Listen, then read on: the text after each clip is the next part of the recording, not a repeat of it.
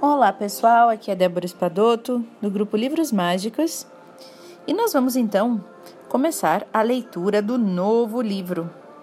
O nosso livro, ele é o nome, o título do livro é Como se libertar das relações tóxicas, da Lucy Beresford. Tá? Eu escolhi esse livro com muito carinho. Eu acho que vai trazer coisas interessantes para gente e antes de iniciar nossas leituras, eu queria convidar todos para a gente entrar nessa egrégora do silêncio, que é o nosso grupo. O mundo hoje ele está tão cheio de barulho, cheio de, de, de loucura, né? Tudo onde a gente vai tem alguém reclamando, tem um barulho, tem um barulho, tem alguém discutindo algo e colocando ponto de vista e tentando ter razão, né? E tentando ganhar a discussão. Nesse nosso grupo, a gente preserva uma coisa que é o respeito pelo outro. Então, por isso, a gente tem, tendo aí mais de 200 pessoas no grupo, a gente não sabe como a outra pessoa recebe qualquer uma das nossas mensagens. Então a gente não posta nada, nunca. Nenhum comentário sobre o livro, nenhum bom dia, boa tarde, boa noite, nenhuma mensagem sobre a minha religião, nem algo bonito, uma mensagem de otimismo. A gente preserva só a leitura dos livros.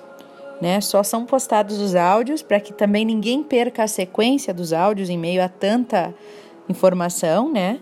E que a gente preserve esse cantinho de paz. Manter essa egrégora do silêncio. Então, isso é um respeito ao próximo e a nós mesmos também, para preservar um espaço que não tenha nada além daquele áudio, daquele livro que vai nos propici propiciar o nosso autodesenvolvimento. Certo? É um convite a todos também para silenciar. Então, agora vamos à introdução do nosso livro. Quando você pensa em relacionamentos, o que lhe vem à mente? O seu coração se alegra ao descobrir como é bom estar com sua família a cada dia, a cada começo de dia, com os colegas com quem você tem prazer de trabalhar, com os amigos que você preza e que despertam o que há de melhor em você? É assim que você pensa quando pensa em relacionamentos? Ou você se atém aos ressentimentos, às rixas, às falhas na comunicação e a sensação de não ser compreendido. Pelo mundo todo, amigos discutem, colegas de trabalho se enfurecem devido a conflitos inconfessos e famílias seguem tropeçando em busca da melhor interação possível. E por que isso acontece? Na arte do relacionamento com outros indivíduos, nós podemos afirmar que temos literalmente milhares de anos de prática. Afinal, somos criaturas extremamente relacionais. Desde o instante em que nascemos, confiamos no outro para sobreviver. Mais tarde, aprendemos sobre a vida observando e imitando os que nos cercam. Tanto no que se refere às tarefas do dia a dia, comer, escovar os dentes, atravessar a rua, quanto no tocante ao comportamento e às estratégias. A nossa existência está ligada aos outros, sejam eles nossos pais, nossos companheiros e nossos colegas de trabalho e amigos, né? Os relacionamentos são a trilha sonora de nossas vidas.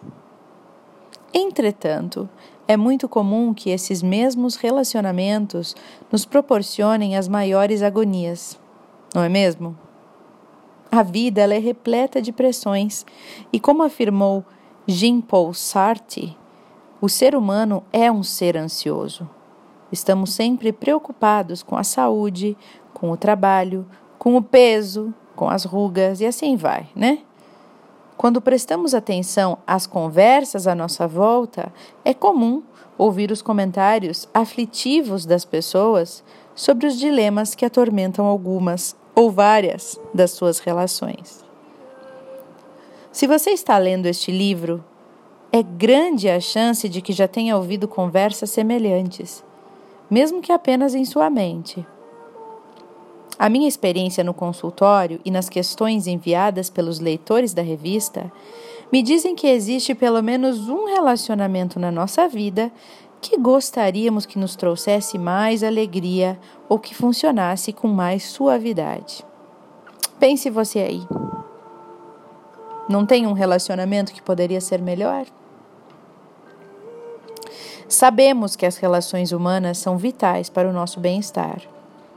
Se o pior nos acontecer, se perdermos tudo, se perdermos emprego, dinheiro, casa e até mesmo as nossas preciosas fotografias ou cartas, os nossos relacionamentos e as lembranças que guardamos deles podem nos ajudar a recuperar a estabilidade, extraindo o que há de melhor em nós e proporcionando proporcionando-nos a sensação de apoio incondicional de que necessitamos. Nós ansiamos pela paz, a paz que um bom relacionamento nos propicia. Então, como podemos favorecê-los em vez de dificultá-los? Como podemos favorecer os bons relacionamentos em vez de ficar dificultando que eles sejam ainda melhores? Os relacionamentos se complicam exatamente porque nós existimos em relação ao outro. Nós existimos em relação ao outro. A nossa perspectiva de, de uma situação e de um evento, ou de um evento, né, não é sempre igual à do outro indivíduo, a maneira como a gente vê uma mesma situação. E a complicação extra é que existe ainda uma luta dentro de nós mesmos entre o nosso consciente e o nosso inconsciente. O primeiro, que é o nosso consciente, deseja um parceiro, mas o segundo, que é o inconsciente, lembra de feridas antigas e se apavora. O nosso consciente deseja ser um bom pai, mas o inconsciente tem inveja de nossos filhos ou de suas oportunidades, ou tem medo de ser rejeitado por eles. O nosso consciente deseja um emprego seguro, com uma renda garantida, mas o nosso inconsciente morre de medo de, sentir, de se sentir preso a um trabalho pouco interessante. Tá vendo como dentro da gente a gente tem os nossos próprios conflitos? E para complicar ainda mais a situação, o século XXI assistiu à chegada de algo que a princípio parecia um facilitador de bons relacionamentos: as mídias sociais. De certa maneira, Facebook, Twitter, e-mail, etc., eles exerceram influências positivas no modo quando, como conduzimos as nossas interrelações. Entretanto, tudo isso também aumentou as complicações.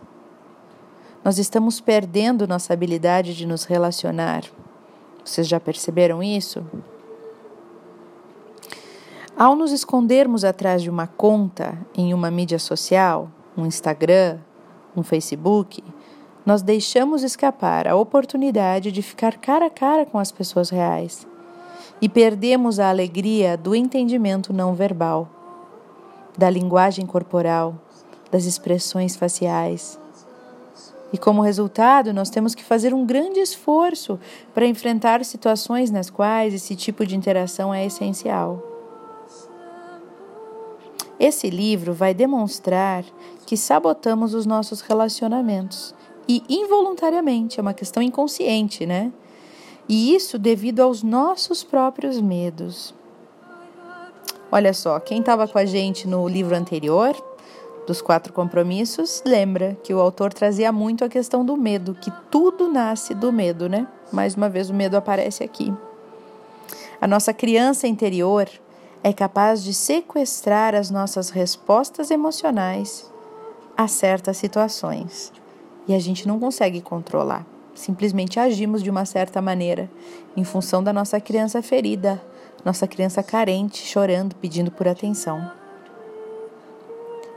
Quando os relacionamentos nos atrapalham, nos causam angústia, precisamos recuar um pouco para enxergar o nosso papel nessa relação Pensa aí, que relação que está te causando algo uma sensação de angústia. Cabe a você recuar um pouco para enxergar o seu papel nessa relação, entender de onde vem a nossa dor, nosso medo, a nossa carência. Esse é o primeiro passo para ajudar a enfraquecer o poder que esses sentimentos têm sobre nós. Quando nós conhecemos bem a nós mesmos, fica bem mais fácil estar num relacionamento e fazê-lo funcionar plenamente. E embora essa tarefa de autoconhecimento possa parecer assustadora, dedicar-se a ela pode ser bastante compensador. São questões que afetam todas as pessoas da mesma forma. Ninguém está imune. Como lidar com meu chefe, um homem tão assustador? Por que, que minha mãe fica horrorizada com minha mulher? Como fazer com que minhas enteadas gostem do meu filho? O que fazer em relação àquele amigo que exerce má influência sobre mim? Como minha esposa e eu podemos manter contato com o nosso neto? O que fazer em relação à minha cunhada que é tão controladora? Como gostar mais de mim e aumentar a minha autoestima? Decifrar as ideias e a psicologia por trás destas e de outras questões, pode trazer respostas a grandes perguntas da vida.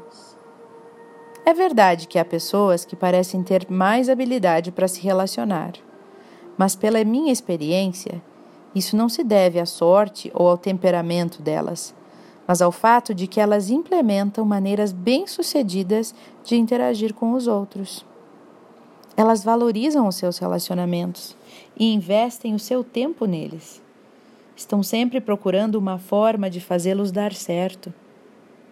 Mas, acima de tudo, elas valorizam e respeitam a si mesmas. Têm conhecimento de quem são, ou pelo menos de quem estão se esforçando para se tornar. De certa maneira, toda a nossa vida é apenas um longo processo de nos tornarmos a nossa melhor versão. Neste livro, eu vou explorar os relacionamentos para mostrar que, ao nos conhecermos melhor, podemos começar a melhorar as nossas relações interpessoais. Você vai descobrir que alguns relacionamentos podem, sem esforço algum, nos trazer uma enorme alegria, enquanto, enquanto outros precisam de mais trabalho, precisam ser trabalhados que há aqueles que já passaram do período de validade também, relacionamentos que já faliram, né? E que, e que podemos nos permitir deixá-los para trás. Eu espero que com a leitura dos exemplos e casos aqui descritos, mostrando a luta de outros indivíduos em suas interações com pais, irmãos, amantes, velhos amigos, colegas de trabalho, eu possa inspirá-lo a, re a resolver os seus dilemas pessoais e a experimentar relacionamentos mais plenos para conquistar uma vida melhor. Então é isso, pessoal. Essa psicóloga, a Lucy, ela vem nos trazer várias experiências para que a gente possa se identificar e colocar na nossa vida um pouco desse conhecimento para melhorar os nossos relacionamentos. Eu desejo a vocês um ótimo livro e vamos começar.